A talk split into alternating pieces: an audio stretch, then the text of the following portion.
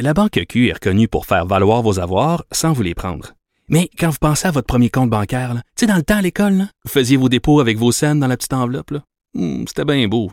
Mais avec le temps, ce vieux compte-là vous a coûté des milliers de dollars en frais, puis vous ne faites pas une scène d'intérêt. Avec la Banque Q, vous obtenez des intérêts élevés et aucun frais sur vos services bancaires courants. Autrement dit, ça fait pas mal plus de scènes dans votre enveloppe, ça. Banque Q. Faites valoir vos avoirs. Visitez banqueq.ca pour en savoir plus. Ben oui, on le sait. Martineau, ça n'a pas de bon sens comme il est bon. Vous écoutez Martineau. Cube Radio. Comment se porte la vie nocturne à Montréal? Vous savez, c'est une promesse électorale de Projet Montréal, euh, le parti de Valérie Plante, euh, d'organiser, de créer une politique de la vie nocturne parce que euh, la vie nocturne, ça fait partie, ça qui fait bouger une ville, c'est ça qui donne une âme à une ville. Alors, il y a eu un, un sommet de deux jours organisé par la ville de Montréal. Nous allons parler avec Mathieu Grondin, directeur général de Montréal 24 heures sur 24. Bonjour, Mathieu Grondin. Bonjour, M. Martineau. Euh, Il y, a eu lieu, hein, ce, ce, ce, ce sommet-là. Pardon? Euh, le sommet, est-ce qu'il y a eu lieu ou il va Oui, il y a avoir eu lieu? lieu. Non, il y a eu lieu mardi et mercredi cette semaine. On a terminé. On est à l'heure des bilans. Euh, donc voilà, je vous remercie de m'inviter aujourd'hui pour en parler. On s'était parlé déjà il y a quelques mois là, Ben oui. là-dessus. Ben oui, alors euh, là, c'est c'est quoi? là? C'était quoi cette affaire-là de la politique de la vie nocturne? Il y a des gens qui disent ben, on n'a pas besoin d'un d'un politicien ou d'une politicienne pour organiser la vie nocturne. Elle va s'organiser d'elle-même. Euh, c'est quoi ça?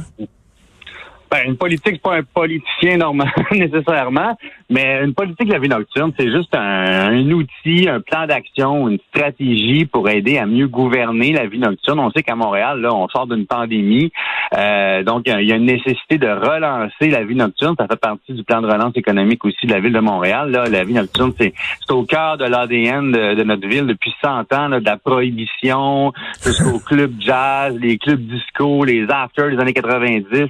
Donc, euh, puis avant la pandémie, bon, on avait aussi des, euh, des enjeux propres à la vie nocturne. là. Il y avait des enjeux de dynamisme, à mon avis. Il fallait un peu réussir à redynamiser la vie, de Mont- la vie nocturne de Montréal. Puis il y avait aussi des enjeux de cohabitation, là, qu'on on en entend souvent. Là, c'est tout le temps la même chose dont on parle quand on parle de la vie nocturne. Souvent, le bruit, euh, bon, c'est ces choses-là. Ben Donc, oui. euh, nous, donc, on est là pour euh, amener des nouvelles idées, des nouvelles façons de gérer euh, la vie nocturne à Montréal. C'est pour ça qu'on a fait, on organise ce sommet-là. Ben oui, hein, c'est évidemment c'est les gens de Saint-Lambert qui chialent parce qu'il y a trop de bruit. Euh, il y a trop de bruit euh, au parc Jean Drapeau euh, quand il y a des soirées de musique, quand il y a chez Aga, quand il y a la fin, il y a trop de bruit. Les gens de Saint-Lambert. Ben, il n'y a pas juste les gens de Saint-Lambert, hein. On a aussi des, euh, des problématiques qui sont propres à, à, à Montréal. Tu sais, on, on sait qu'on veut un centre-ville habitable. Il y a eu beaucoup de tours à condos qui sont construites, là, entre autres autour là, euh, de certains hauts lieux de la vie nocturne, comme je pense à la place des festivals. Là. Euh, donc, tu sais, euh, il faut il faut penser à ça, voir comment peut-être on peut se doter aussi d'un d'un d'un plan d'urbanisme qui prend en compte justement la nuit comme concept, comme l'aménagement temporel dans le temps, qu'est-ce qu'on fait le soir, puis comment est-ce qu'on peut justement euh, sa- sa- s'assurer qu'il y a une meilleure cohabitation entre tous ces usages-là? Oui, mais tu sais, mon, mon, mon beau-père, justement, habite une tour à condo juste à côté du quartier des spectacles. Euh, il savait, là, quand il est allé là, il savait qu'il allait avoir du bruit, puis tout ça. Écoute, là, quand tu achètes la maison à côté de la maison d'Éric Lapointe, tu le sais que la musique va jouer fort tard, là. Tu le sais, sinon tu vas pas là, là, tu sais. Mais la, la bonne nouvelle, c'est que le quartier des spectacles a sondé les résidents autour, puis la- le- les trucs euh, qui dérangent le plus au niveau du bruit, c'est pas le, le bruit des festivals et le bruit des bars et des festivaliers. Tout, c'est beaucoup plus là, les, les équipements, la ventilation, les camions, le transport. C'est ça qui dérange le plus. Donc, je pense qu'il y a un problème aussi de, de perception des fois. Là. On, on- on a tendance là à à grossir un peu le problème, à mettre la loupe dessus, à regarder juste une, juste un truc. C'est beaucoup ce qui s'est fait dans les dernières années. Là, on se rappelle les petites affichettes qu'on voit partout, là, la nuit, le bruit nuit et tout. Euh, tu sais, je pense qu'il faut, faut, faut, faut essayer de pouvoir la faire la part des choses, puis de voir un peu là, vraiment qu'est-ce qu'il y en est concrètement. Puis c'est ce qu'on a essayé de faire à travers le sommet, à travers différentes euh, conférences. Là, on avait des gens d'ici, on avait aussi des gens de partout à travers le monde, voir dans d'autres villes, c'est quoi les meilleures pratiques, comment est-ce qu'ils font eux autres pour gérer le problème de bruit. tu sais. Euh, y a pas, bon, on, on s'y prend-tu de la meilleure manière? Y a-t-il d'autres manières de faire? Euh, fait que ça, c'était très intéressant. On peut, on peut voir ce qui se fait ailleurs, puis s'en inspirer pour créer notre propre modèle. Qu'est-ce que tu as appris d'intéressant, au cours de ces deux journées-là, Mathieu? Ah, ben beaucoup de choses, c'est moi qui l'ai programmé. Mais, mais entre autres, je pense, tu sais, quand on regarde, là, en ce moment, on a une problématique un peu dans les parcs. Hein? Euh, avec l'arrêt de la vie nocturne partout, là, les jeunes se sont beaucoup ramassés dans les parcs. Euh, ils font la fête dans les parcs, des fois tard. C'est pas des endroits qui sont appropriés nécessairement, ben, parfaitement appropriés pour ça. Euh, Puis tu sais, on a vu, il y a eu beaucoup de, il y a eu la répression policière pour essayer d'endiguer le problème l'année passée. Il y en a eu aussi au début de l'année. Là, on a même sorti un hélicoptère pour essayer de les Ben décourager. Ça donne pas grand-chose. Donc nous, ce qu'on on s'est inspiré là, euh, il y a eu la ville de Sydney qui sont venus nous parler. Il y a eu des gens aussi d'Amsterdam qui nous ont expliqué que autres, ben ce qu'ils ont mis en place, c'est des espoirs de médiation. Donc des gens qui sont euh, des gens comme vous et moi, mais qui ont à cœur la vie nocturne, qui se promènent et qui vont qui, qui sont comme une espèce de, de pare-feu avant de tomber dans, dans, dans l'approche policière, qui disent aux gens, ben ramassez-vous, faites un petit peu moins de bruit, faites attention, distanciez-vous, mettez vos masques, blablabla. Moi, moi, je trouve que c'est une, euh, une excellente façon là euh, de, de créer un lien avec les résidents, puis de, de créer un lien aussi avec la jeunesse, parce que veut, veut pas, ben eux autres aussi, là, ils ont- ils ils l'ont mangé raide, là, la, la pandémie, là, depuis un an et demi, là, avoir 21 ans, pas être capable de sortir, pas capable de voir tes amis, euh, c'est pas facile. Moi, je voudrais pas être à leur place, là. Moi, Mais je sais qu'à à cette époque-là, euh, je bougeais beaucoup, j'avais une grosse vie sociale, je me couchais très tard. Moins aujourd'hui? ben non, encore aujourd'hui, mais bon. Écoute, ça va ressembler à quoi la vie nocturne à Montréal cet été?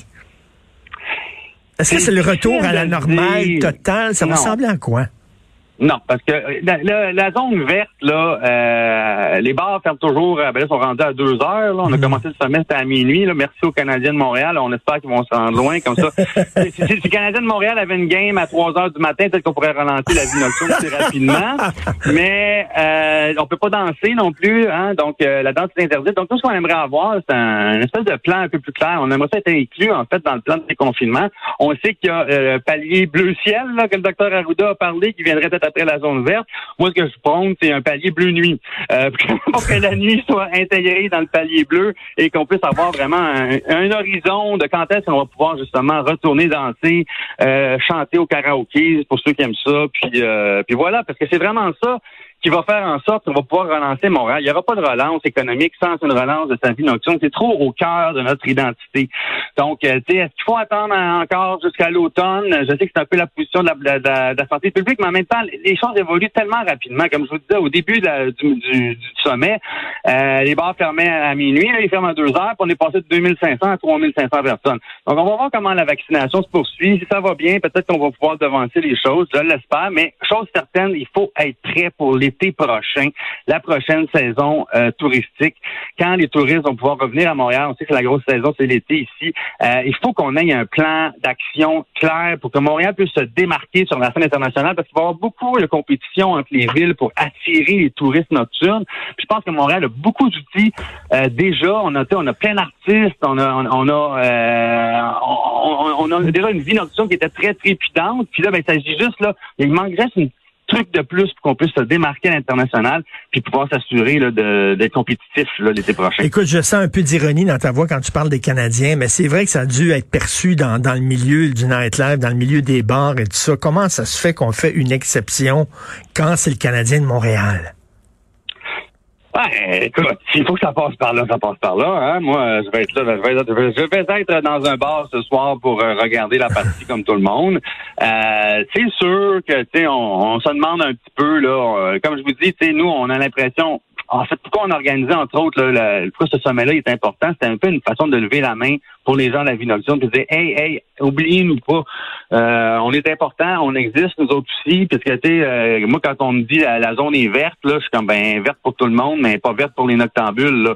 Euh, on n'est pas de retour à la, à la, à la normalité, tu sais. Puis bon, euh, est-ce qu'on veut vraiment revenir tout à fait à ce que c'était avant? Je pense que c'est une occasion, on a une pause d'un an et demi, là, pour réfléchir à qu'est-ce qu'on voudrait comme, comme, comme nouvelle proposition dans le futur.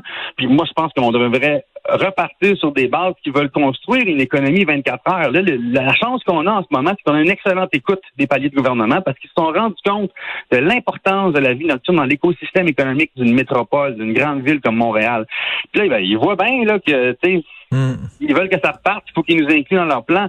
Donc, je pense qu'il y y y a un vent de changement qui souffle sur la vie nocturne en ce moment à Montréal. Il y a un changement de ton, il y a une écoute qui n'était pas là avant.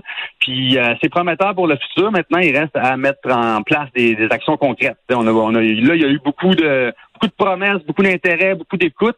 On s'est assis, on a consulté tout le monde, tout le monde a pointé les mêmes problèmes, tout le monde pas mal a pointé les mêmes solutions. Il y a un bon consensus, je pense, autour de la table, au parti de, au- au- dans Hmm. toutes les parties prenantes de la vie nocturne. Mais ça va nous prendre des élus qui, ont, qui développent une vision de la nuit, une vision du futur des nuits de Montréal. Non, puis parler, parler de la nuit, parler de la nuit en termes positifs aussi, là, pas seulement en termes Oui. négatifs, là, pas tout le temps, là, oh mon Dieu, il va y avoir des voyous, puis ça va se tirer dans la rue, puis il y a des problèmes, puis la police, tu sais. À un moment donné, quand on parle de la vie nocturne, c'est tout le temps sur le côté négatif. C'est c'est Ouais. positif, c'est ça qui fait bouger une ville, c'est ça qui attire des, des touristes.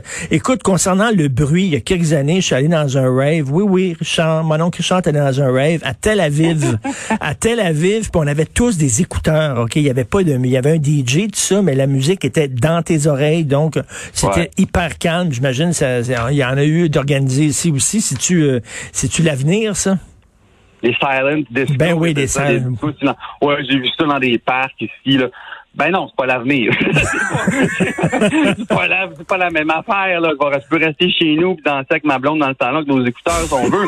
Mais euh, non, je pense que tu il faut il faut se développer des manières, justement, des outils pour gérer la cohabitation. Ça en fait partie. Euh, moi, je pense que tu sais aussi, à Montréal, là, il y a plein de secteurs industriels là, qui sont en qui doivent être revalorisés, qui doivent Oui. être changés. En Europe, quand tu vas dans, dans les grandes villes, là, les grosses discothèques, les gros clubs le fun à Berlin, à Amsterdam, c'est dans des anciennes usines. Puis c'est une excellente façon de préserver notre patrimoine industriel. Tu sais, tu gardes, tu Ben transformes oui. ces usines-là, tu en fais des salles de spectacle, c'est malade, tu rentres là, il y a des grandes roues, euh, des, des- des- de la mécanique des années des années 1900, ça te donne un décor complètement fou. Au lieu de tout scraper ce qu'il y a en dedans, garder juste l'extérieur, puis mettre des condos avec des, des portes d'armoire en mélamine. Tu sais, à un moment donné, c'est fun, là, le, le- le résidentiel, mais on peut pas faire de la monoculture. Ben, euh, tout à fait. ça. Regarde ce qu'ils ont fait dans le meatpacking à New York. Là. Avant, le meatpacking, c'était c'était un endroit épouvantable. T'allais pas là. Puis bon, c'était très industriel. Puis maintenant, c'est des bars, puis euh, des, des, Ben, des boîtes ça. de nuit, puis tout ça. Là, il, y a une façon de, de, de renipper ça, là, effectivement, qu'on fait pas. C'est ça qui nous manque un peu. Le, le- le petit oomph qui manque à Montréal pour redevenir le centre du nightlife. Là? Tu sais, je dis pas qu'il faut faire non plus comme la 5e avenue à Playa del Carmen, là, ou à Cancun, là, où est-ce que c'est, c'est, c'est, c'est des grosses trucs, des discothèques qui, qui, qui, qui, qui crachent le son dans la rue. Je dis pas qu'on faut aller là. C'est de la- ça aussi, c'est de la monoculture. Des, des, moi, je suis pas un fan des secteurs de divertissement dédiés, tu sais, mais je pense que d'avoir un secteur 24 heures sur 24 avec, où ce que les gens, justement, qui habitent là, ben, c'est des gens qui veulent aller habiter là pour ça. Tu sais, on n'a pas de plainte de bruit Mm. dans le quartier latin entre euh, Sainte-Catherine puis euh, Sherbrooke. Pourquoi? C'est tous des étudiants du Vieux-Montréal qui Mm. habitent là. Fait que les autres, sont, ils aiment ça, ils vont là pour ça. Après ça, tu sais, on a eu plein de bruit sur le, plein, plein de bruit sur le plateau dans les 10-15 dernières années. Mais le plateau, il s'est beaucoup transformé dans les 20 dernières années. Avant, c'était un quartier ouvrier, un quartier d'artistes. Maintenant, ben, c'est un petit peu plus un quartier de professionnels, disons, puis il y a beaucoup plus de propriétaires qu'il y avait avant. Donc, les propriétaires, ben, ils veulent protéger leur investissement. Je les comprends. Mais à un moment donné, il faut qu'on trouve un spot, là. Faut qu'on Ben oui. se trouve un spot. Puis là, tu sais, il y, a des- il y a des défis qui s'en viennent pour le centre-ville de Montréal, justement. Si on veut le un centre-ville habitable, ben, qu'on fait avec la vie nocturne? Faut qu'on faut qu'on trouve une façon là, de- Mais, d'aligner mais tout ça. à- à- habiter des, des vieilles usines, effectivement. Puis tu sais, si tu veux pas avoir de bruit, là, va à Ville-Mont-Royal. Là-bas, si tu fais du bruit après 7 heures, la SWAT débarque. OK? Ouais, c'est pas accessible à tout le monde, hein, non. dit, là, mais C'est c'est là, mais bon. OK. Ben, Mathieu Grondin, on espère que cette maudite pandémie-là va, va mourir de sa belle mort rapidement puis qu'on puisse redevenir euh, une ville trépidante qui bouge. Merci beaucoup, Mathieu Grondin. J'espère aussi. Merci beaucoup, M. Bonjour. Bonne journée.